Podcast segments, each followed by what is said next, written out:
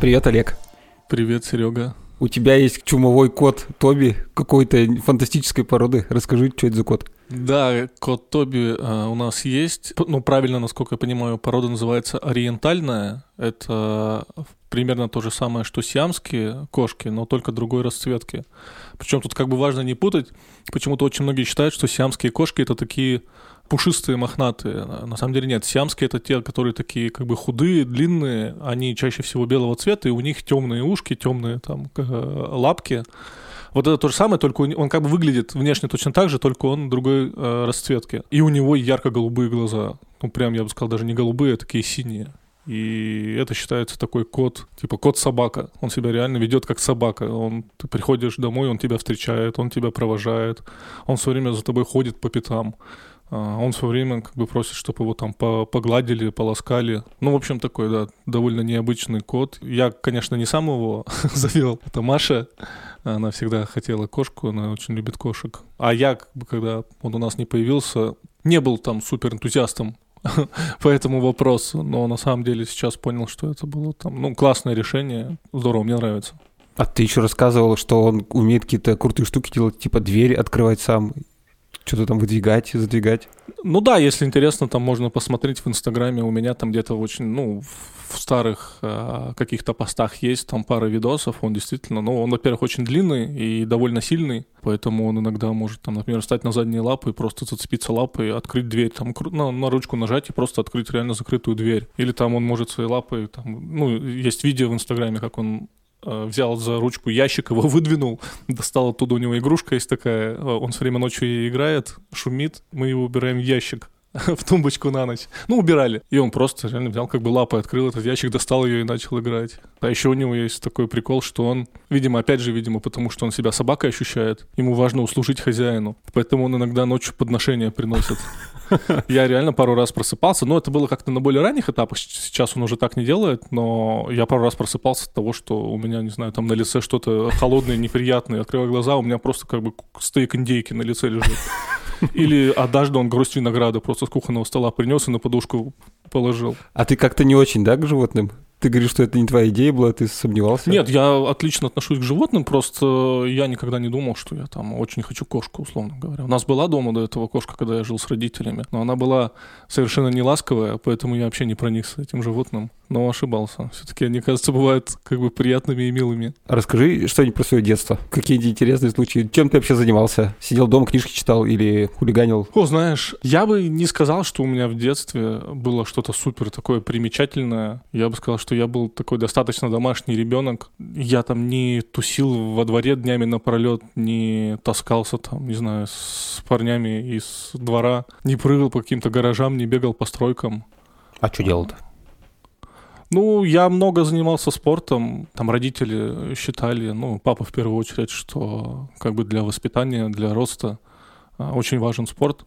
Поэтому э, и моего старшего брата, у меня есть старший брат на 4 года старше меня, и меня там с самого раннего детства отдали в спорт. Я успел там за, за свою жизнь позаниматься там несколькими разными видами спорта довольно так активно, довольно долго. Вот поэтому не знаю, в основном не знаю, что занимался спортом, проводил время дома, а летом проводил, все лето проводил в деревне у бабушки с дедушкой. А какими видами спорта ты занимался? А, сначала в самом, ну там с самого раннего детства, я не помню, во сколько там года, в 3-4, наверное, дают э, фигурным катанием занимался, но не очень долго. Занимался, там, мне кажется, пару лет не, не сказать, чтобы очень проникся в том возрасте этим спортом. А потом оттуда я, ну не сам, конечно, опять же, там с подачи родителей, с подачи папы в первую очередь, перешел в тэквондо. И вот тэквондо занимался уже довольно долго. Ну, сейчас не буду врать, там сколько лет, но, в принципе, я там в итоге получил если я не ошибаюсь, я закончил, когда заниматься у меня был уже, наверное, коричневый пояс или красный с полоской, то есть это уже прям буквально там пара шагов до черного пояса. В принципе, я там а, даже, ну, каких-то определенных там достижений а, в этом спорте достиг. Ну, то есть я двукратный чемпион города по тэквондо. Это где надо палками друг друга дубасить или... Нет, тэквондо это такое корейское а, такое единоборство, там работа руками, ногами. В шлемах? Нет? Да, ну, когда соревнования, да, в шлемах, в таких специальных этих, в жилетах. Вот, но это прям там активная такая прям работа, ну, в основном ногами, то есть там 90% работы ногами. То есть надо, в общем, уровням. следить за твоими ногами все время. Ну, сейчас я уже немножко, конечно, это не в той форме, но да, в те, конечно, годы более юные у меня была очень хорошая форма, поэтому, если нужно, ногу кому-нибудь на голову смогу поставить. Ну, с твоим ростом-то, конечно, это несложно, особенно на меня, например. А чем тебе нравилось тэквондо? Там больно же друг другу доставляют. Да в том-то и дело, что не сильно нравилось, честно сказать. Я скорее бы сказал, что я ходил туда из-под палки, особенно уже когда подрос, как-то это было меньше в моих интересах. А, ну, как бы меньше меня интересовало. Не знаю, ходил по привычке. Старался, когда была возможность, а, отлынивать от э, тренировок. То есть на самом деле вот первый спорт, который я действительно уже начал заниматься в охотку, который уже сам самостоятельно, без всяких там каких-то понуждений, это был баскетбол. Это как раз вот был следующий после тэквондо. Это уже был, наверное, не знаю, где-то средняя школа, может, даже ближе уже где-то к старшей школе. Я даже не помню, как пришел к баскетболу. Не, реально не помню, как. Но вот была секция, там, локомотив, и я помню, что я и там пара моих друзей, одноклассников, Андрей в том числе, мы вот пошли туда, а, в эту секцию заниматься, и вот я прям понял, что это мое. И я как бы с тех пор понял, что я люблю командные виды спорта. Я не занимался там как-то профессионально, полупрофессионально, просто ходил вот в эту секцию. Ну, я считаю, что у меня неплохо получалось, и я считаю, что в целом на любительском уровне я очень неплохо играю в баскетбол. Потом волейбол, узнал, что такое волейбол, тоже мне очень понравилось. То есть вот такие командные игры, виды спорта, где много взаимодействия. И мне нравится такой игровой интерес. Мне нравится, чтобы была какая-то интрига, чтобы была борьба, чтобы был счет какой-то, велся счет, чтобы выяснялось, кто там победит. То есть мне вот так интереснее, чем ходить в зал, например. Я пробовал уже, там, не знаю, когда в университете учился ходить в зал, в, в тренажерку. Но это вообще не мое. То есть у меня нет никакого как бы мотивации, особенно нет какого-то интереса, когда нет какой-то вот такой игровой интриги, когда нет какой-то игровой борьбы. А как ты себя чувствуешь, когда проигрываешь? Ну, я вообще на самом деле очень не люблю проигрывать. Я даже считаю, что это, наверное, в какой-то степени такое немножко штука, над которой надо работать, потому что надо уметь принимать как бы разные результаты. Но я вообще очень не люблю поражения, очень не люблю проигрывать, как бы близко к сердцу воспринимаю их. Как ты с этим справляешься? Просто психуешь и все?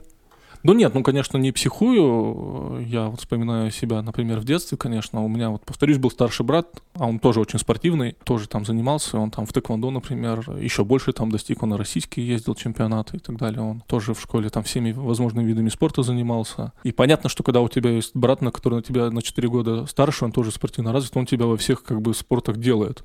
А когда ты маленький, это просто ужасно тебя бесит, ты прям просто психуешь. Ну, ну просто взрослеешь, начинаешь как-то более осознанно к этому относиться. Не знаю, осознанность, я, я не знаю, какие еще как бы в таком возрасте психовать, когда ты проигрываешь, наверное, это уже не совсем правильное поведение. Надо, я говорю, повторюсь, что надо уметь принимать разные результаты. Про дачу, бабушку и дедушку. О, это прямо очень такой, знаешь, большая, наверное, часть детства. Не дача, а деревня. Мои бабушка и дедушка там со стороны папины, они там жили в деревне. Пермский край, Лысвинский район, довольно еще далеко как бы от Лысьвы. То есть там такое уже достаточно как бы глухое место. Там совсем, если я вспоминаю, там какие-то детские времена, ну там вообще просто, ну, горячей воды там до сих пор нет. Там есть как бы вода из водопровода, но почему-то, я не знаю, в тех, как бы в таких местах не принято ей особо пользоваться. Поэтому вода из ключика, в ведрах, там электричество по три раза на дню отключают, любая гроза это значит все, полный как бы блокаут, все выключило, все провода там оборвались. И это каждое лето, и просто буквально вот только летние каникулы, и там, не знаю, буквально несколько дней проходит, и все. Нас туда отвозили родители, и прям все лето, да, там мы назад всегда возвращались уже, наверное, буквально там в последние числа августа то есть там пара дней и сразу в школу. И это вот, наверное, практически все лето там, э, всю школу, кроме уже, наверное, выпускного класса, по сути, я думаю. Чем ты там занимался, если не было ничего? Ну, я бы не сказал, что там как бы не было ничего. Нет, это было на самом деле супер весело. Это, наверное, такие тоже одни из... Ты знаешь, я вот как раз про это думаю, наверное, Это такие очень двоякие для меня воспоминания. С одной стороны, конечно, это было очень круто и безумно весело, и, ну, понятно, что деревня — это там много веселья, это свежий воздух, не знаю, там солнце, когда хорошая погода, ты много гуляешь, гоняешь на велике, ездишь на реку, ходишь, не знаю, там в лес за грибами. И даже я вот сейчас вспоминаю, что тот факт, что там много приходилось помогать там по хозяйству, там с этим, с огородом, всякая эта прополка, ягоды собирать.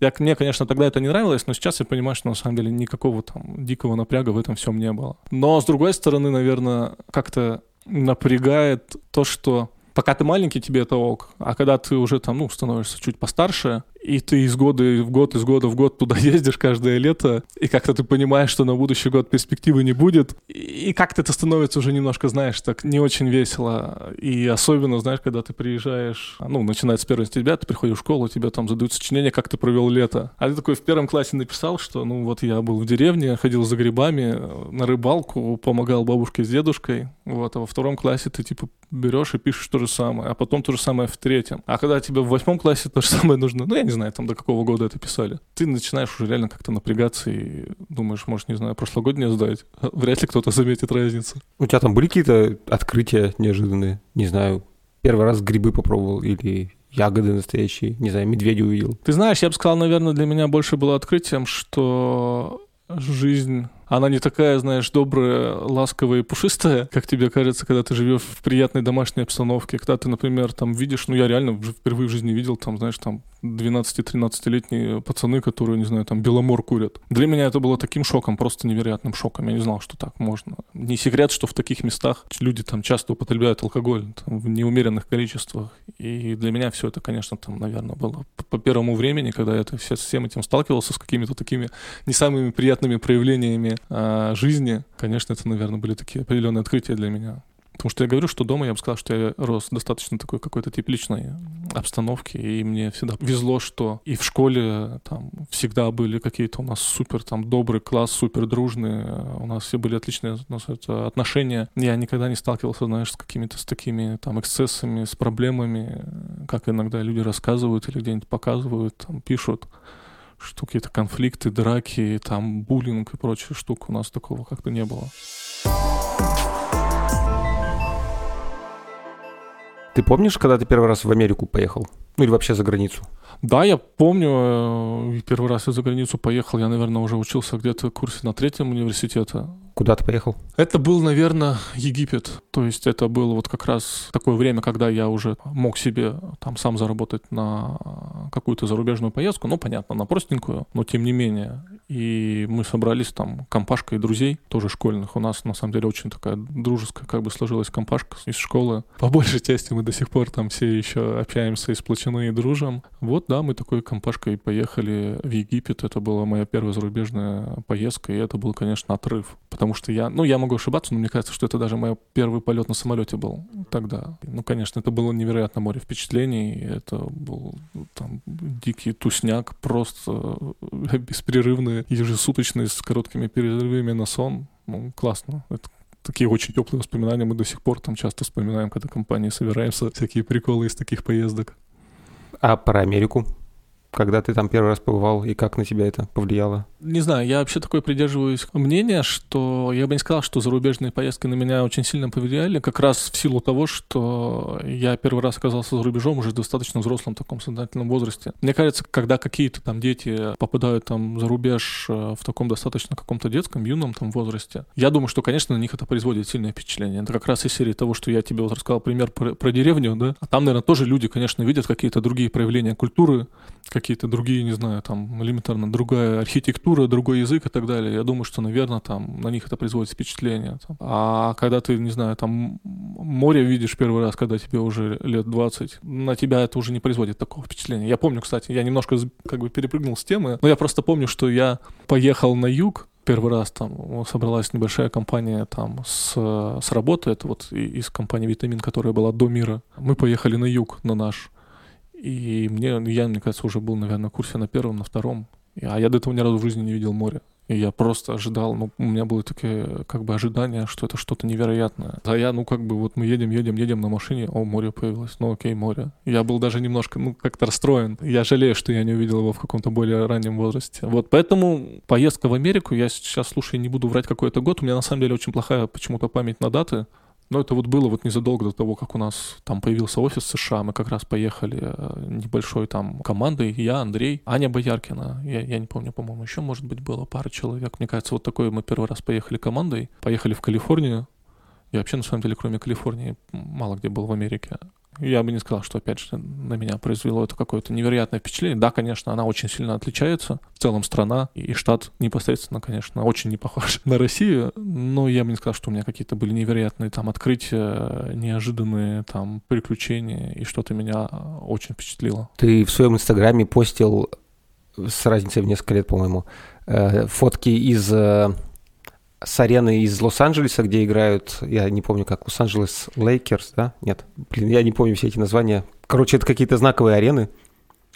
Ну да, это как раз э, это как раз вот продолжение темы того, что там баскетбол один из моих самых любимых видов спорта. И я не только люблю в него играть, но я и как бы люблю поболеть. Ну так почему-то не знаю, так сложилось, что поболеть мне больше нравится там не за какую-то там не за Евролигу, не, на, не за нашу там российскую баскетбольную лигу, а именно за НБА. И да, вот эти вот места, откуда я постил, это реально, наверное, там две из самых знаменитых спортивных арен. Ну, они не только спортивные, там на таких аренах проводят все виды мероприятий концерты и что угодно, но в том числе там именно базируются местные команды. В Америке это там Нью-Йорк Никс играют, в, в Лос-Анджелесе это Лос-Анджелес Лейкерс. Да, и для меня это, конечно, было такое достаточно важное событие именно побывать на этих аренах, приобщиться, потому что там, ну, там играли все топовые игроки, там, не знаю, Джордан, Леброн, кто угодно, там все вот эти там знаменитые спортсмены, там величайшие атлеты. И там, конечно, все пропитано этим духом, потому что там кругом их портреты с автографами, там экипировка этих людей, там известных, кто там играли. И в целом, как бы в Америке, почему, не знаю, мне нравится именно НБА, потому что я бы не сказал, что я в целом там супер как-то восторжен по Америке, как некоторые люди. Что-то мне нравится в США, что-то не нравится. Но вот чем я реально восхищен, это тем, как они из любой штуки умеют сделать там как бы выжить просто из нее по максимуму, просто сделать что-то невероятное, крутое, что просто вызывает восторг, и в том числе, то есть, да, спорт там популярен по всему миру, в Европе там футбол очень популярен, но мне кажется, нигде вот до такой как бы невероятного уровня там не довели а, вот эти вот как бы спортивные мероприятия, как в Америке, вот в этих э, самых больших лигах. Бейсбол, американский футбол, баскетбол, хоккей — это просто невероятное шоу, это просто невероятное как бы вовлечение людей, это движуха. Люди приходят, там огромные многотысячные арены, там в России даже близко нет каких-то там баскетбольных арен, которые были, были бы сравнимы по масштабам. Там просто как бы, я не знаю, там если ты в курсе нет, сколько мест на стадионе «Звезда», где Амкар играл пермский. Мне кажется, я могу ошибаться, но в районе, наверное, 20 тысяч. А там как бы крупная баскетбольная арена, это там, не знаю, там может быть до 25 тысяч мест. А это баскетбол. И туда просто ходят толпы людей, и это настолько популярно, это настолько как бы классное времяпрепровождение для них, что я уверен, что огромное количество людей туда ходят даже не просто не, не посмотреть спорт, то есть они там, когда начинается игра, они тусуются там в потрибульных помещениях, там через каждые три метра какие-то лавки, кафешки, ты можешь все что угодно брать на вынос. Просто люди тусуются, не знаю, там чекинятся, постят фотки, классно проводят время. И это все с таким как бы грандиозной подачей, там, с такими грандиозными шоу, с фейерверками, с невероятными какими какими-то акробатическими номерами. То есть, ну, блин, это просто стоит посмотреть. Ну, сходить вот на такое какое-то профессиональное событие в мире спорта в Америке, это стоит того, я считаю, просто как бы для личного, для расширения кругозора. Ты когда вживую увидел игру звезд НБА, это как-то по-другому воспринимается, чем когда по телевизору? Ну да, конечно, безусловно. Ты, ты больше слышишь, что как они там переговариваются, что они там друг другу что-то подсказывают, кричать что-то на площадке. Ну и, конечно, вот эта вот атмосфера шума как бы стадиона, когда там происходит, не знаю, там какой-то классный игровой момент, там кто-то красиво забил, и просто стадион взрывается там воплем. И это, ну все равно, там ни одна телетрансляция не передаст этого. И это, конечно, потрясающе. Когда звезда НБА стал нашим инвестором, для тебя это было каким-то значимым, значимой штукой?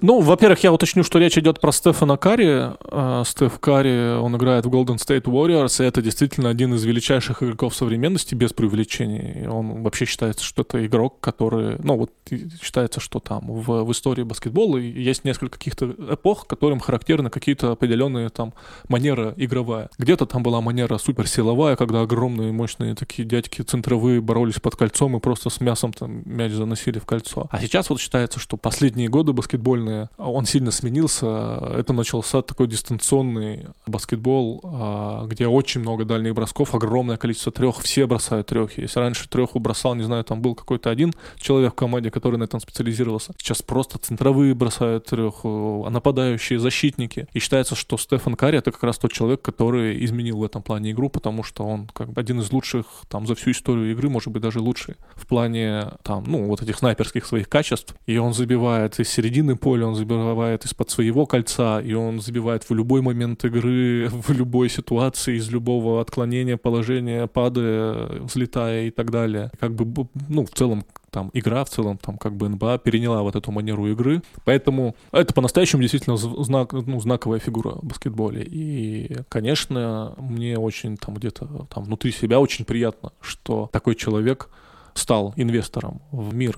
Ну, это довольно распространенная история. Э, у звезд НБА огромные зарплаты. Если раньше э, они их тратили на тигров, не знаю, как Майк Тайсон, наверное, там известная история, да, там считается, что он сейчас там банкрот и перебивается какими-то, не знаю, там, ролями в кино и выступлениями в телешоу. Вот, ну, сейчас как бы индустрия сильно поменялась, а сейчас модно инвестировать эти деньги, там, и многие звезды НБА открывают свои собственные фонды, и Стеф как бы сделал то же самое, я так понимаю, с каким-то своим бывшим а, однокурсником, однокашником. Конечно, я польщен, мне приятно осознавать, что там такой человек инвестировал в нашу компанию. Ты с ним общался лично? Нет, к сожалению. Я бы с удовольствием хотел это сделать. Я бы предложил ему приехать а, в Пермь, а, не знаю, сделать мастер-класс для, не знаю, там собрать людей чтобы он побросал с ними мяч. Это такая моя какая-то это мечта небольшая, вот. Но у меня не было возможности пока с ним пообщаться. Я, я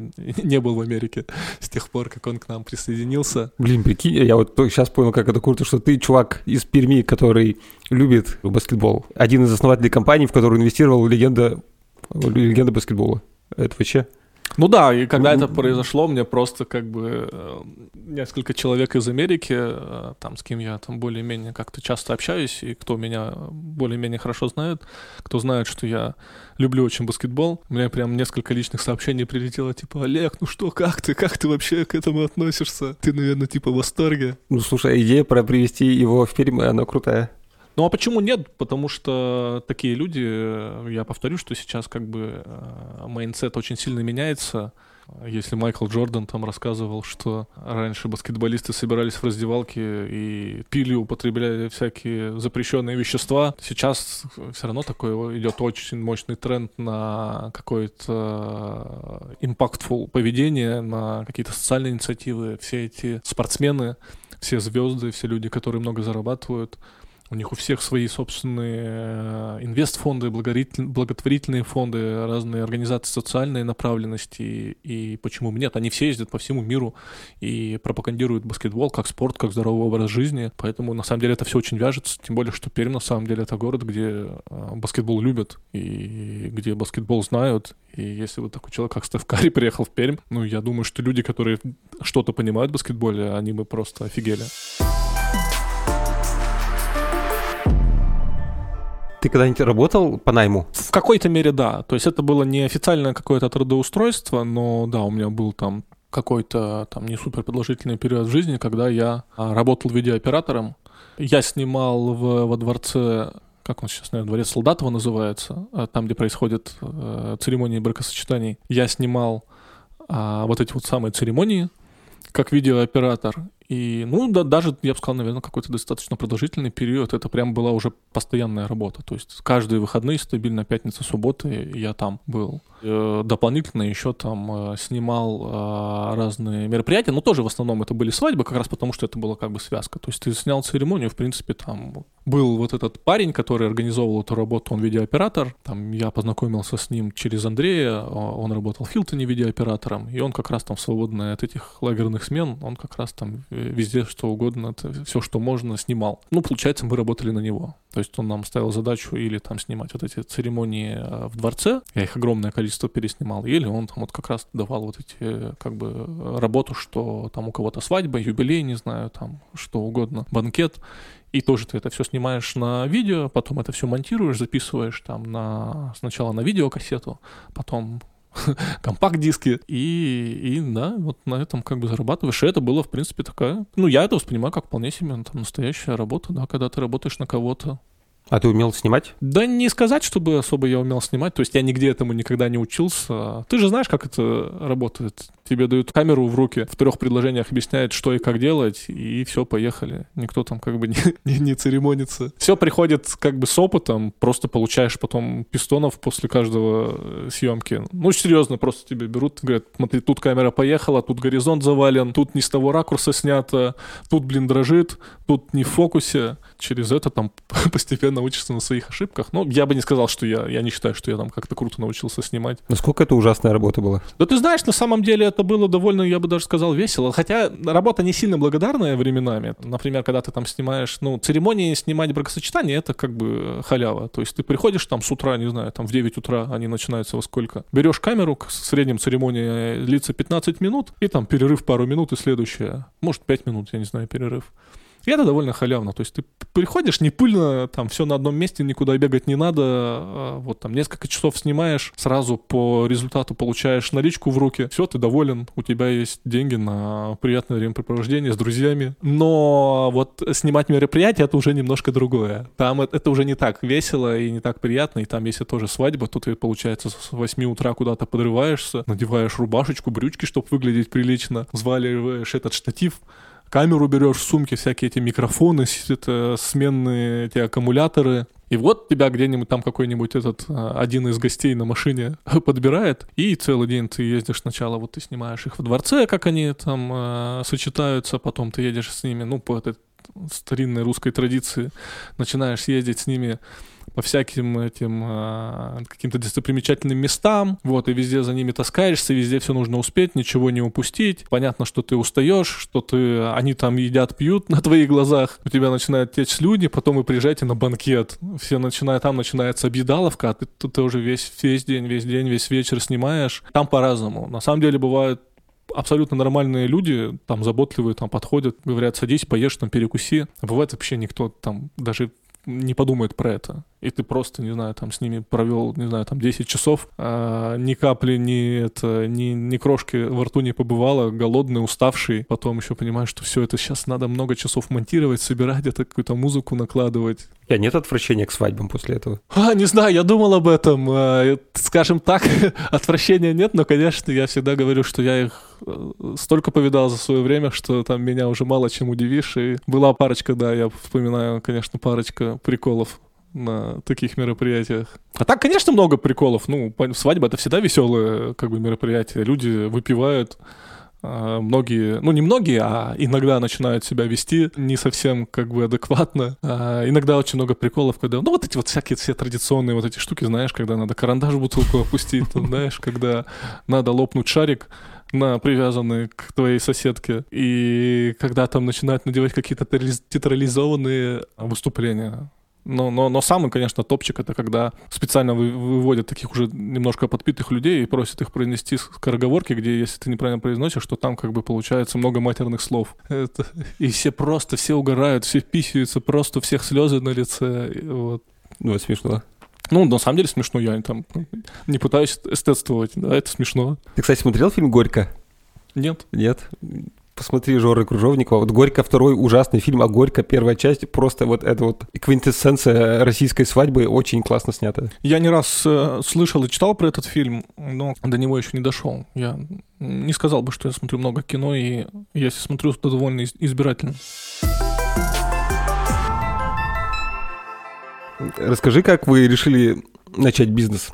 Точнее, просто вот как молодой человек, который снимает свадьбы, вдруг решил сделать что-то другое, еще и свое. Да, но на самом деле как раз было не так, что, знаешь, это был какой-то переход, и вот сначала мы снимали свадьбу, а потом решили, а давайте делать бизнес. На самом деле это как раз звенья все одной цепи. То есть мы уже где-то, ну, в старших классах школы, то есть я вот этой штукой а, съемкой занимался еще когда в школе учился. То есть, мне кажется, это был, наверное, класс там, не знаю, там 9, 10, 11, ну, может, 10, 11. Мне даже кажется, я могу ошибаться, мне кажется, что я даже вот, когда у нас выпускной был в школе, я вот поехал с утра, поснимал во дворце, а оттуда прямо прямиком поехал уже в драмтеатр на это, на наш выпускной. Ну, я могу что-то путать, но мне просто кажется, что было примерно так. Не знаю, как-то мы вот в школе, ну, если кто не в курсе, вот мы с Андреем в одном классе учились, еще было там у нас пара друзей в компании, мы когда как-то уже тогда э, решили, что нам хочется что-то делать, как-то зарабатывать, и оттуда как раз пошли вот эта тема с э, видеосъемками, начали э, уже, наверное, где-то ну, сразу, наверное, после э, школы, помимо того, что мы снимали какие-то другие мероприятия, мы начали делать уже какую-то заказную видеосъемку. Э, собираешь видеоархивы там со школ и делаешь им выпускной фильм выпускной фильм, какой-нибудь ролик, классный такой, какой ну, такой интересный, более современный. То есть это, наверное, не новое было предложение на рынке, но я думаю, что до этого они уже все были такие довольно совковыми, когда, знаешь, уже такие довольно взрослые возрастные люди с опытом в виде вот этом всем производстве собирают такие длинные, э, унылые фильмы, а мы, мне кажется, немножко как бы дизрапнули это, что мы все-таки стали делать какие-то более короткие, более раздолбайские вот эти ролики с веселыми, со всякими какими-то вставочками, с шуточками, со звуковыми эффектами. Ну и как-то это все одно за другим развивалось. Как раз когда мы поступили в вышку после школы, как бы сложилось, что поступили с Андреем тоже в одну группу. Вместе учились в высшей школе экономики. У нас даже как бы мы не то чтобы сидели как-то принимали решение, это сразу было естественным, что как только там ему исполнилось 17, 18 лет, ему исполнилось, а у него день рождения в январе, у меня в феврале. То есть он как бы получился, что у него первым исполнилось совершеннолетие, наступило, и он просто сразу после этого пошел, открыл ИП. И мы начали на это ИП как раз вот делать все вот эти свои э, работы, видеосъемку, всякие видеозаписи, мы там, не знаю, там копировали диски, вот все вокруг этого. И, ну, постепенно как-то эта тема, там, не знаю, обсуждали, она как-то развивалась логически, и как-то логически она вывелась то, что то, что мы делаем, наверное, по своей сути как-то близко к рекламной деятельности. Поэтому вот там наш первый такой уже более-менее какой-то оформленный бизнес, это был вот как бы рекламное агентство. Ты помнишь свои первые эмоции, когда ты заработал какие-то значимые для себя деньги? Ну, безусловно, безусловно, я бы не сказал, что я, э, что это какое-то, опять же, такое единомент, единомоментное событие, потому что когда ты как бы долго и упорно к этому идешь, движешься, ты как-то уже более спокойно это воспринимаешь. Но, конечно, я помню, что я был а, очень горд собой, в первую очередь тем, что я могу обеспечивать какие-то там свои нужды. И я помню, что я, например, там первый раз пошел, не знаю, там в, в стоматологическую поликлинику и пошел там не в общее отделение, где тебе надо по часу сидеть в очереди, а пошел там в платное отделение и сделал там себе что-то там хорошо с зубами и был просто счастлив от этого, что я сам там и сам это оплатил своим, как, своими доходами, когда автомобиль себе свой первый купил, тоже на, как бы на деньги заработанные самостоятельно тоже, то есть это как бы такое как бы приятное э, очень ощущение, что ты что ты своим трудом зарабатываешь на что-то, о чем ты раньше даже мечтать не мог. А ты определяешь себя как бизнесмен? Есть у тебя такое в понимании себя? Ну, мне больше нравится а, слово предприниматель. Это, наверное, такой больше как бы, этимологический спор, там, как, но мне больше нравится слово предприниматель. Ну да, в принципе, а в чем для тебя разница между бизнесменом и предпринимателем? Хороший вопрос. Сегодня видел кайфовую картинку э, с утра как раз на эту тему. Чем отличается, например, бизнесмен от предпринимателя? Бизнесмен — один банан, который он покупает за полтора доллара и передает за два с половиной доллара предприниматель, который берет один банан за полтора доллара, что-то там немножко с ним делает и продает за 5 долларов. Предприниматель, в моем понимании, а, ну, опять же, не придирайтесь сильно, это такая моя чисто субъективная, но мне нравится слово предприниматель, потому что это в первую очередь, мне кажется, про mindset. То есть, условно говоря, если ты купил за рубль, продал за два, ты тоже, по сути, бизнесмен. Но, по-моему, это не, не супер предпринимательский подход.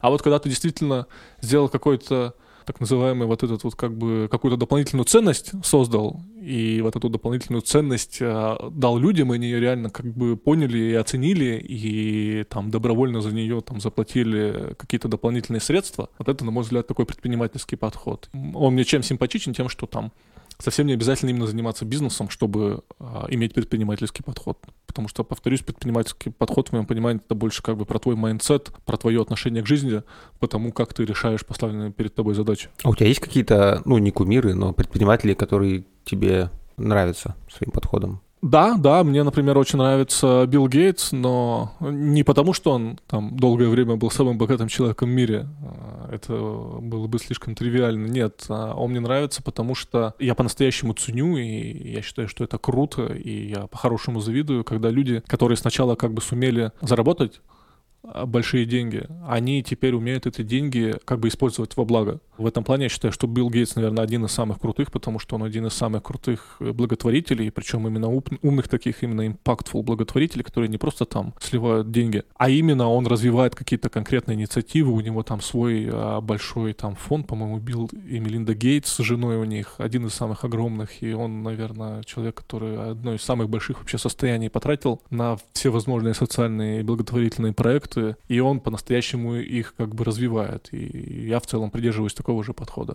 Я там считаю, что если заниматься благотворительностью, то нужно не просто там давать деньги, как-то какое-то там знаменитое выражение, что ты даешь не рыбу человеку, а ты даешь удочку. То есть, и я считаю, что ты должен как бы создавать какие-то инструменты, должен создавать инфраструктуру. Мне, безусловно, там очень жалко детей, болеющих раком. Но я считаю, что, наверное, более а, в перспективе, в долгосрочной, наверное, более правильно вкладываться в, в медицину и в биотехнологии, и фармацевтику, которая поможет ну, в целом побороть рак, чем там точечно, адресно, просто каждый кейс э, больного человека решать. Поэтому, да, вот Билл Гейтс и э, его там партнер бывший, который, которого уже не стало там несколько лет, Пол Аллен. Вот это вот такие как бы люди, на которых я реально ориентируюсь и мне бы хотелось хотя бы чуть-чуть на малую толику э, сделать что-то полезного, похожего полезного. Когда ты стал ощущать себя предпринимателем? Слушай, сложный вопрос, честно, я не хочу врать, не знаю. Мне кажется, вот эта вот тема, вот именно с понятием предпринимательства, entrepreneurship, она все-таки не, не на самых ранних этапах как бы становления бизнеса, она, наверное, чуть позже, когда уже мы действительно там прониклись вот этой всей как бы культурой, в том числе связанной вот этой как бы с американской всей культурой предпринимательской, со всеми вот этими какими-то подходами с точки зрения там организации процессов, с точки зрения всяких культурных особенностей внутри компании. Я думаю, что вот тогда я как бы начал для себя более-менее определять, что такое там быть предпринимателем и что такое предпринимательский подход не с самого начала. Ты занимаешься инвестициями? А, да. Когда ты вообще пришел к этой теме и почему тебе она интересна вдруг стала?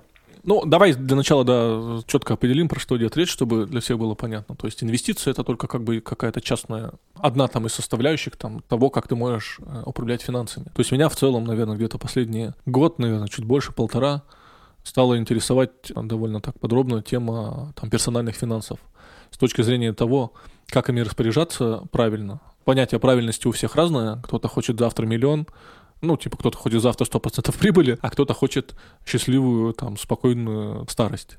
Поэтому, повторюсь, у каждого свой подход, но я вот, мне стало интересно там со своей точки зрения, именно субъективно, и как правильно относиться к заработанным средством, как ими правильно распоряжаться, чтобы они и решали мои текущие задачи, но при этом, чтобы они создавали какую-то ценность э, в будущем, чтобы они перерастали, чтобы они множились, там, чтобы они там создавали подушку безопасности, чтобы они обеспечивали какую-то там уверенность в будущем. Как ты к этому пришел? Что ты для этого изучаешь? Как вообще выглядит твоя система? Ну, смотри, я просто хочу на, на всякий случай там оговориться, что это все мое как бы субъективное там мнение, поэтому я просто очень там, хочу заранее проговорить, чтобы никто там не ориентировался на это как на какое-то руководство к действию, потому что я совершенно там не считаю себя профессионалом в этой теме, и я таковым не являюсь. Во-первых, как я к этому пришел? Начал потихоньку, не знаю, как-то интересоваться, читать и, и понял, что, в принципе, эта тема для меня интересна. И я начал какое-то время уделять изучению этой темы, чтению разных статей. Мне начали попадаться на глаза разные сервисы, к сожалению, не российские, в основном это, конечно, американские, а, немножко европейские, которые позволяют так или иначе своими деньгами распоряжаться, инвестировать. Ну, я в первую очередь говорю про долгосрочные а, инвестиции. То есть, что я там для себя однозначно понял, что меня не интересует трейдинг. Мне не нравятся вот эти вот, ну, то есть меня просто это не увлекает. Там вот это какая-то быстрая купля-продажа в надежде на какой-то там быстрый заработок. Меня интересует именно вот сохранение, сбережение и какое-то накопление там в долгосрочной э, перспективе. Это вот, наверное, первое такое, что я там для себя себя определил. Я начал, я говорю, изучать какую-то эту тему, но не слишком фанатично. Я бы не сказал, что я там целые часы провожу, там, не знаю, сижу на YouTube на этих всех каналах и так далее. Нет, в основном читаю какие-то статьи, какие-то help support на разных этих сервисах, которые помогают инвестировать средства. Ну и плюс так мне повезло, что у меня есть довольно близкий приятель, который как раз является профессиональным финансовым консультантом. Я начал с ним тоже общаться на эту тему более плотно. И он начал тоже там по каким-то вопросам, которые у меня возникают, мне помогать, подсказывать. Ну и впоследствии ну, как бы начал мне просто помогать там с моими личными инвестициями. Но базово я бы сказал, что эта тема кажется очень сложной, и, наверное, она такая есть, если в нее глубоко погружаться. Но мне кажется, что если она как бы кого-то пугает, то я хочу успокоить, что не нужно тут пугаться, там достаточно разобраться, мне кажется, в каких-то нескольких базовых понятиях, и на этом можно себя вполне там чувствовать спокойно и, и не переживать. А базовые понятия это то, что надо просто как бы четко там определить каких-то несколько основных там категорий, категорий, не знаю, корзин, как угодно вы назовете, там, своих собственных как бы активов, и там убедиться, что в каждой из этих корзин у вас там есть необходимое какое-то количество денег. Там, в первую очередь вам, безусловно, нужно разобраться, ну, там, всем нужно убедиться, что у них есть вот так называемая подушка безопасности, то есть это какая-то э, сумма средств, ну, считается в среднем, что на плюс-минус должна равняться там 6 месяцам. Твоих расходов, как минимум, ну, а еще лучше твоих доходов. Вот, это такая вот э, штука, которая должна быть очень ликвидная, она должна быть в кэше или в каких-то инструментах максимально близких к кэшу, то есть которые очень можно быстро превратить в кэш на случай каких-то непредвиденных, э, там, неприятных жизненных обстоятельств. Не знаю, если ты потерял работу, потерял здоровье, затопило квартиру и так далее. Ну, а дальше там, условно говоря, у тебя должен быть какой-то объем а, активов относительно высокой ликвидности, то есть, опять же, те, которые достаточно быстро можно превратить в кэш, они не будут слишком высокодоходными, у них будет довольно такая как бы умеренная доходность. Но это такой уже более какой-то среднесрочный, что ли, а, твои вложения, их тоже по необходимости, я не знаю, там, когда тебе через, не знаю, 5 лет захочется купить квартиру, не знаю, оплатить образование детям, то ты теоретически эти средства можешь там использовать. Если, ну, если ты их вложишь именно в правильные инструменты, которые подходят именно вот для этой категории э, активов. Ну и там третья категория, это уже там, высокорисковые активы, э, это по большей мере это вложение в акции. При этом сейчас есть куча разных там э, удобных инструментов, когда тебе не нужно покупать отдельные акции, там что-то выбирать, изучать эти компании. Есть как раз такие широкие инструменты, они называются ETF. Ты покупаешь там ETF на технологический сектор, например, если ты как бы более-менее что-то в нем понимаешь, что-то про него знаешь, вот, и веришь ему. И это получается такой как индексный фонд, в котором, не знаю, будет 500 разных компаний и ты за счет этого, получается, тебе не нужно самому запариваться, что-то выбирать, при этом ты диверсифицируешься. То есть ты вкладываешься в какое-то широкое количество э, компаний, и даже если одной или двум станет плохо, ты за счет того, что ты вложился в очень широкий э, вот круг этих компаний, ты не почувствуешь на себе очень сильно какой-то просадки. И, и в целом, как бы, в долгосрочной перспективе это по-настоящему такой, как бы, классный, полезный инструмент. Надо понимать, что в моментах могут быть просадки, в подобных инвестициях, но все-таки если там опираться на статистику и там на любой какой-то здравый смысл, то в действительно долгосрочной перспективе, а вкладывать там в такие инструменты нужно действительно в долгосрочной перспективе. Когда я говорю долгосрочно, я имею в виду, ну, как минимум лет 10-15, а желательно больше. Чем раньше, тем лучше, на самом деле, это надо делать. То, по идее, где-то вот по окончании вот этого длинного периода времени ты с очень высокой долей вероятности не окажешься в минусе, и с высокой очень долей вероятности ты неплохо заработаешь. Особенно если ты еще будешь там время от времени регулярно пополнять свой портфель инвестиционный, то за счет такой штуки, как сложный процент, когда у тебя каждый раз как бы доходность приходит уже на сумму, которую ты там увеличил за счет своего дополнительного э, вклада. за счет вот этого сложного процента, на самом деле там довольно экспоненциально э, со временем э, растут доходы. После того, как ты стал эту тему копать, у тебя ежедневные привычки траты денег как-то изменились? Да, ну, честно сказать, не особо. Конечно, я стал про это как бы больше задумываться, я бы сказал, но, э, но то, что у меня как бы лично что-то поменялось. Хотя, на самом деле, вопрос хороший, потому что, я думаю, любому человеку не помешает хорошо посмотреть на свои какие-то финансовые привычки, потому что вот помимо как бы темы с инвестициями, есть еще тема каких-то твоих повседневных, да, финансовой жизни. То, как ты деньги тратишь, на что ты их тратишь. И понятно, что у многих людей, особенно в современном вот этом мире, где вот это консюмеризм, конечно, многие люди, я думаю, большинство людей э, расходуют деньги не сильно, может быть, рационально, там, не знаю, я всегда привожу пример, даже если элементарно там, на каждую неделю брать меньше на одну чашку кофе, и эти деньги там вкладывать в тоже какой-то долгосрочный там финансовый, ну, инвестиционный портфель, то по сути, если там, не знаю, ты будешь так делать много лет подряд, то из этих средств, там, экономия, не знаю, там 150 рублей в неделю на чашке кофе, ты реально можешь получить много-много тысяч рублей в будущем. Ну, это все выглядит очень рационально. А у тебя есть какие-нибудь иррациональные покупки у тебя случаются? Или ты прям все четко просчитываешь? Нет, я бы не сказал, что я очень все четко просчитываю в этой, с этой точки зрения. У меня, наверное, есть одна только такая статья расходов, на которую я считаю, что, в принципе, я, наверное, мог бы быть чуть поэкономнее, это рестораны. Я просто, на самом деле, очень люблю еду, я очень люблю вкусную еду, хорошую еду, я люблю а, пробовать разные штуки, поэтому я довольно часто и много времени там хожу по каким-то заведениям разным. Наверное, вот это такая статья расходов, где я мог бы быть чуть поэкономней, но это, знаешь, своего рода такой guilty pleasure для меня. Я, наверное, осознанно иду на этот шаг, потому что, ну, для меня это просто приятно. Мне, мне приятно сходить в какое-то хорошее заведение, а, провести время в приятной, как бы, обстановке, особенно там, если там в хорошей компании идет, например, с женой или с друзьями, и просто классно провести вечер, поесть вкусной еды, выпить, не знаю, там пару бокалов классного вина, а, закусить это хорошими греческими оливками. Мне это просто приятно. А что для тебя значит хорошая еда? Как ты ее определяешь? Это здоровая еда или... Нет, не обязательно. То есть я не сильно запариваюсь по ЗОЖу. Конечно, я начал в последнее время чуть более, наверное, ответственно к этому относиться. Стараюсь все-таки поменьше есть жирного, стараюсь не есть жареного, поменьше есть там красного мяса, вот, но без фанатизма. Для меня хорошая еда — это именно вкусная еда. Вкусная, а, хорошо приготовленная. То есть это не обязательно какая-то дорогая, не обязательно какая-то, знаешь, там в дорогом заведении. То есть я вот буквально на днях был а, в Перми. А, заведение есть такое, называется Чуфальня. Я не знаю, слышал, не слышал, бывал ну, это хорошее заведение. Недорогое, да. в смысле, но... Ну, оно очень, как бы, супер скромное, да, это, наверное, его сложно назвать каким-то пафосным. Для меня важнее, как бы, атмосфера и еда, там, нежели стоимость э, блюда или там стоимость ингредиентов в этом блюде. Вот поэтому, ну, повторюсь, для меня это именно атмосфера. То есть для меня важно вот общее вот это вот как бы ощущение. То есть если это классное аутентичное заведение, оно может быть таким, как чуфальня. Если это какой-то хороший ресторан, он может быть, там, не знаю, с, с каким-то дорогим интерьером, с хорошей мебелью, с очень таким э, приятным, э, пристальным обслуживанием.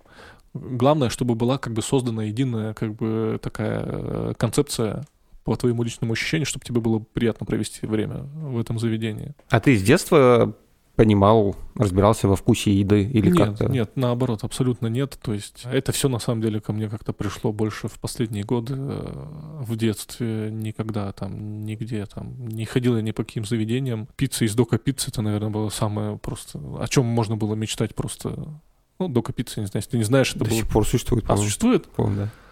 Ну, я не знаю, мне кажется, я ничего вкуснее тогда не едал. Вот. Нет, это все как-то последние годы пришло. А ты дома готовишь?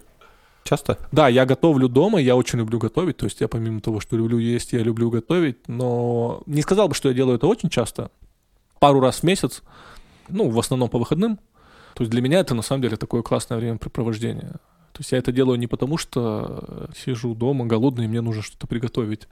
Это именно для меня такая э, классная возможность провести время. Я очень рекомендую, на самом деле, кто не пробовал, попробуйте. Это очень хорошая возможность такого качественного, ну, именно вот этого качественного времени там с близкими людьми. Потому что, ну, вот мне очень повезло, что Маша тоже э, любит готовить и умеет готовить.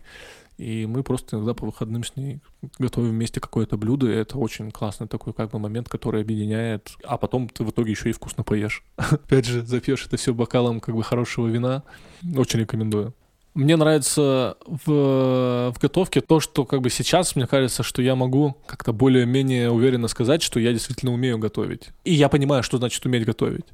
Потому что раньше, там, когда я не готовил, мне казалось, что уметь готовить, это значит типа знать много, э, там, 100 рецептов знать. Вот знать 100 рецептов значит уметь готовить. От самых простых, там, типа, не знаю, как картошку пожарить, до каких-то более сложных, не знаю, там, борщ сварить. А сейчас я как бы пришел к осознанию того, что уметь готовить — это не значит знать рецепты, а это значит знать какие-то базовые принципы, э, на которых строится как бы кулинария там, условно говоря, что с ним сочетается, какие вкусы друг к другу подходят, какие продукты друг с другом сочетаются, какая специя подходит к чему, что, не знаю, там розмарин больше подходит для мяса, но меньше подходит для рыбы. И вот когда ты вот какие-то такие со временем, с опытом, вот такие какие-то базовые концепции познаешь, ты, по сути, можешь приготовить что угодно, и тебе даже рецепт для этого сильно не нужен. То есть тебе, конечно, если ты хочешь приготовить какое-то конкретное определенное блюдо, конечно, тебе нужен рецепт. Но если тебе просто у тебя есть в холодильнике мясо, овощи, не знаю, там специи, соусы и так далее, ты без любого рецепта, в принципе, понимая вот эти какие-то базовые принципы, можешь приготовить очень вкусное блюдо и просто кайфануть от того, что ты это сделал своими руками, и да еще и как бы приятно провести время там с людьми, с друзьями. Я очень люблю угощать людей. Это прям такое одно из времяпрепровождений, которое я обожаю. То есть, когда есть возможность, мы там приглашаем друзей домой, и мы прям сами что-то готовим, угощаем, ставим на стол и общаемся. Вот такое как бы качественное времяпрепровождение там с друзьями в общении, и при этом еще что-то приготовить, угостить их. Это прям для меня кайф. Ты еще в офис на свои дни рождения все время приносил пироги и блины.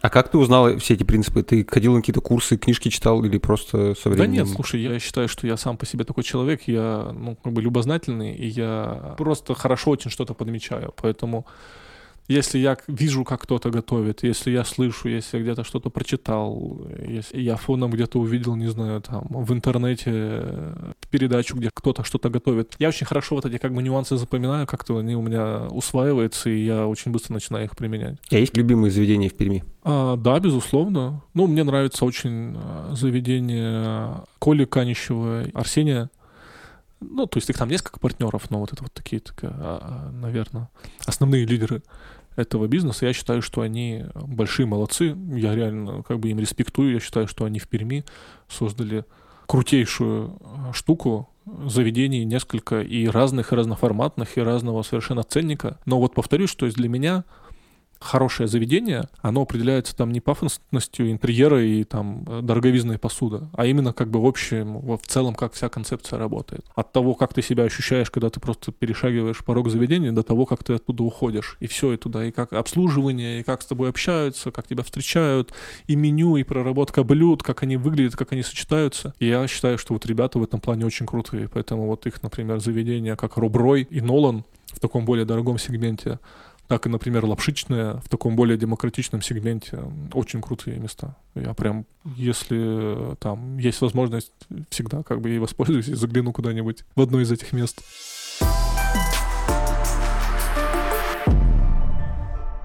Расскажи, каково тебе быть папой? О, слушай, ну папой мне быть э, невероятно круто. Я просто мега счастлив. Это, наверное, самые мощные эмоции, которые я там за всю свою жизнь испытывал. Ну, без привлечения скажу, это, наверное, самое сильное событие, которое там во всей моей жизни произошло.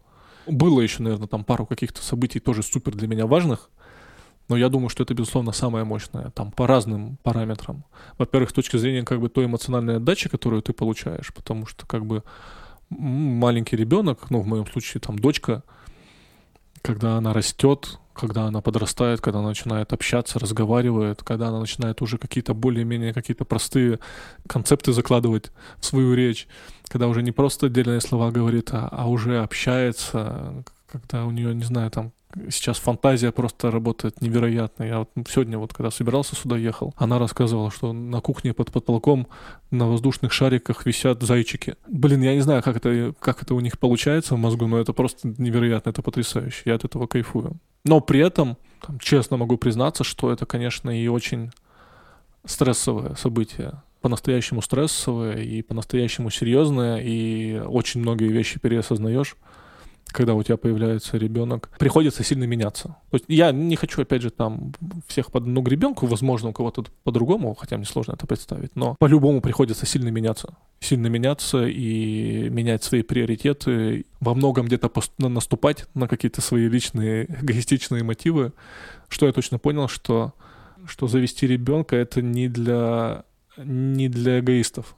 То есть если ты пока как бы живешь какими-то своими более эгоистичными целями, тебе нравится получать там полное стопроцентное удовольствие от жизни, веселиться, не быть там сильно перед кем-то ответственным, ну, по-настоящему там, по-серьезному ответственным, то, наверное, пока ребенок это не для тебя надо быть готовым, что это большая ответственность. А ты когда готовился к появлению дочки? Ну, я бы не сказал, что как-то супер фанатично, да, там, может, какие-то статьи мне попадались на глаза, я читал, то есть там прям целых трудов и книг, исследований я не читал. Понятно, что Маша какими-то очень много делилась там знаниями, э, которые она тоже где-то подчерпывала, там, вычитывала и так далее, но то есть я примерно как-то к этому на это настраивался, но я бы не сказал, что у меня прям какой-то был супер алгоритм, какая-то специальная подготовка и так далее. Что в тебе изменилось с ее появлением?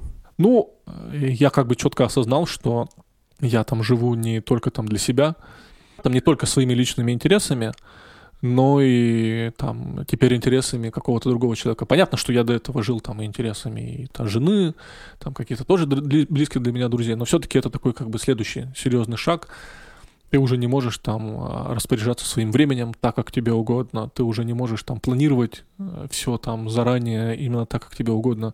Тебе где-то приходится а, немножко идти там на какие-то уступки, чуть-чуть как-то больше заниматься оптимизацией. Вот поэтому я, наверное, там в первую очередь, что у меня поменялось, это вот стало меньше каких-то личных, каких-то там, может быть, назовем их так, эгоистичных там порывов, больше ты должен а, проявлять заботы. И не только, кстати, не только о ребенке, потому что это же семья.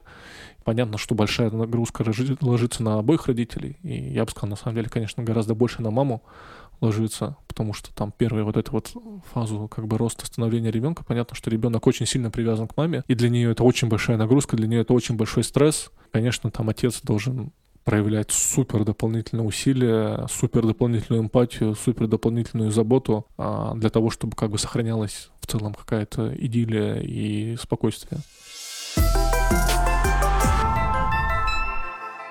Расскажи, в чем сейчас твои профессиональные личные фокусы и интересы? Хороший вопрос и сложный очень. Я в целом сейчас пытаюсь как раз вот эту тему, свой интерес в персональных финансах возможно, а, упаковать во что-то уже более конкретное, там, а, возможно, там в какой-то продукт, в сервис. Я сейчас как раз занимаюсь тем, что прорабатываю идею там одного продукта, пока не буду вдаваться в детали, но если очень верхнеуровнево, то я подумываю о том, чтобы сделать сервис по созданию персонализированных инвест-портфелей. Это как раз вот для тех людей, которые э, уже осознали необходимость инвестиций, что это нужно делать и что это полезно. Но как бы тратить свое время, погружаться в эту тему они не хотят, не умеют, не любят, для них это сложно и так далее. И вот как раз там воспользоваться каким-то сервисом, который для них соберет такой идеальный портфель. И есть, как бы, в принципе, и не так уж и мало там сервисов, которые делают примерно по там похожую штуку. То есть просто тебе автоматически там задают там, несколько каких-то уточняющих вопросов про тебя и, и составляют типа для тебя какой-то там портфель базовый через который ты можешь там, ну, в который ты можешь вложиться. Но я бы хотел вот эту штуку, наверное, вывести на какой-то более а, серьезный уровень. Я читал пару классных, интересных расслед... э, расследований, исследований на эту тему. И там, в частности, что меня сильно зацепило, я узнал, что неожиданно, да, что все люди очень разные. И в том плане они очень разные в плане своих э, финансовых потребностей и в плане своих финансовых запросов. Зачастую, если ты там как бы глубоко в этом не разбирался, ты даже можешь это как бы не понимать. Но у нас у всех, у всех, в силу того, что мы абсолютно все, как каждый, каждый человек индивидуальная личность, у нас есть очень там индивидуальные особенности в отношении того, как нам комфортнее, как нам удобнее, как нам полезнее и как нам, э, не знаю, спокойнее всего вкладывать наши деньги. Поэтому, когда ты пользуешься каким-то сервисом, который для тебя создает какие-то такие, не знаю, у них там есть, не знаю, 5-10 базовых портфелей, они серьезно там не сильно как бы на это заморачиваются. Они тебе дают по принципу, вот, бери, что дают и пользуйся. А я бы хотел там как раз глубже копнуть в сторону там изучения человека, в сторону изучения его каких-то поведенческих особенностей, а у нас у каждого есть много разных факторов, которые наш наше как бы вот это отношение к финансам формирует. Начиная от самых простых, нашу общую рисковость, объем риска, который мы на себя там готовы принять, и наш страх перед потерями. Вот, это такие базовые, которые там, ну, плюс-минус, наверное, все, а, всем известны. Но дальше начинается уже более там глубокий наш психотип, он сильно на это влияет, там наш бэкграунд, сколько нам лет, какого мы пола, где мы выросли, и, и там реально есть очень такие интересные особенности. Например, условно говоря, что вот тебе 30 лет, да, и чуваку в Америке 30 лет но ваше детство, юность пришлось на совершенно разные как бы периоды. Твое пришлось на, на 90-е, на бедные и, и тяжелые, и сложные, а его пришлось на жирные 90-е годы в США. И у вас совершенно разные отношения и совершенно разное понятие о том, что такое финансовый риск. Кто в какой семье ты вырос. Там, вырос ты, не знаю, в рабочей семье или в семье там каких-то интеллигентов, профессоров. И вот такие вещи очень сильно влияют. Плюс у нас у каждого есть еще вот эти как бы какие-то когнитивные искажения, о которых мы даже не понимаем. Там вот элементарный пример пример такой, если там, условно говоря, там человеку сказать, что вот у тебя есть, там, не знаю, что есть, ну вот есть у него какая-то там базовая сумма на, на счете хранится,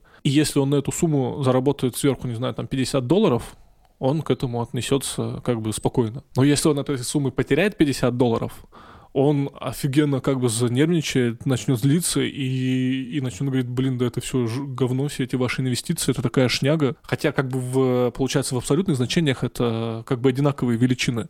Но воспринятие там потери намного болезненнее человеком воспринимается, чем там восприятие. Когда ты заработал, ты такой, почему? Ты естественно это воспринимаешь, ну нормально заработал, почему я же такой крутой? Ты вот таких как бы когнитивных каких-то искажений вот поведенческой вот этой экономики, их миллион. Мне кажется, что если вот ими как как-то их хорошо изучить и на фоне этого сделать какое-то очень крутое профилирование и сделать какую-то очень крутую аллокацию, ну, аллокация — это подбор портфеля, то, мне кажется, можно сделать какой-нибудь интересный э, сервис на эту тему. Вот я пока как бы вот эту идейку прорабатываю, валидирую. Это если такое о чем-то говорить там более прикладном.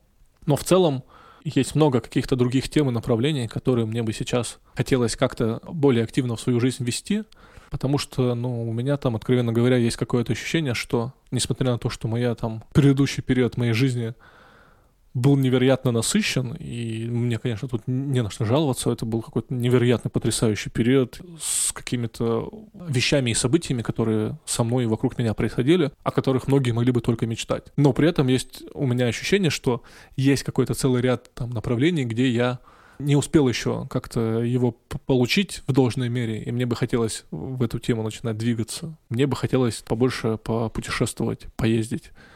Я, я был многих, как бы, ну, во многих странах мира, опять же, там, если с кем-то сравнивать, но я бы не сказал, что я был в каких-то суперинтересных там местах, я мало был в каких-то там экзотических местах. Мне бы хотелось побывать где-то в каком-нибудь реально необычном месте, в интересном месте, нетривиальном месте. Так еще получилось, что, не знаю, наверное, 95% всех моих поездок до этого были по, в основном как-то связаны или по работе, или там тесно связаны с работой. И опять же, повторюсь, я там несколько раз был в Америке, но я практически ни, ни, никогда не бывал там за пределами Калифорнии.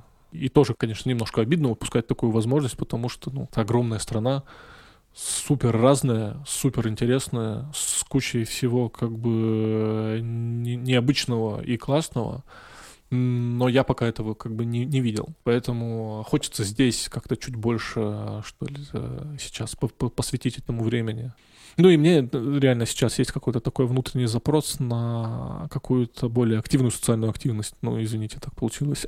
Какой-то больше такой социальной э, деятельности, э, приносить какую-то пользу в мир не только за счет своей там предпринимательской активности, но и за счет каких-то других действий, э, не знаю, какой-то общественной работы, не знаю, может быть, там ближе к какой-то к социалке, к благотворительности. Мне бы очень хотелось как бы в эту тему по, а, развиваться.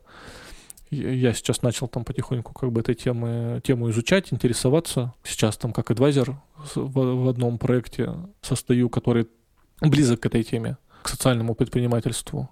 Хотелось бы, наверное, вот тоже на эту тему как-то немножко чуть больше сфокусироваться и, и двигаться в этом направлении.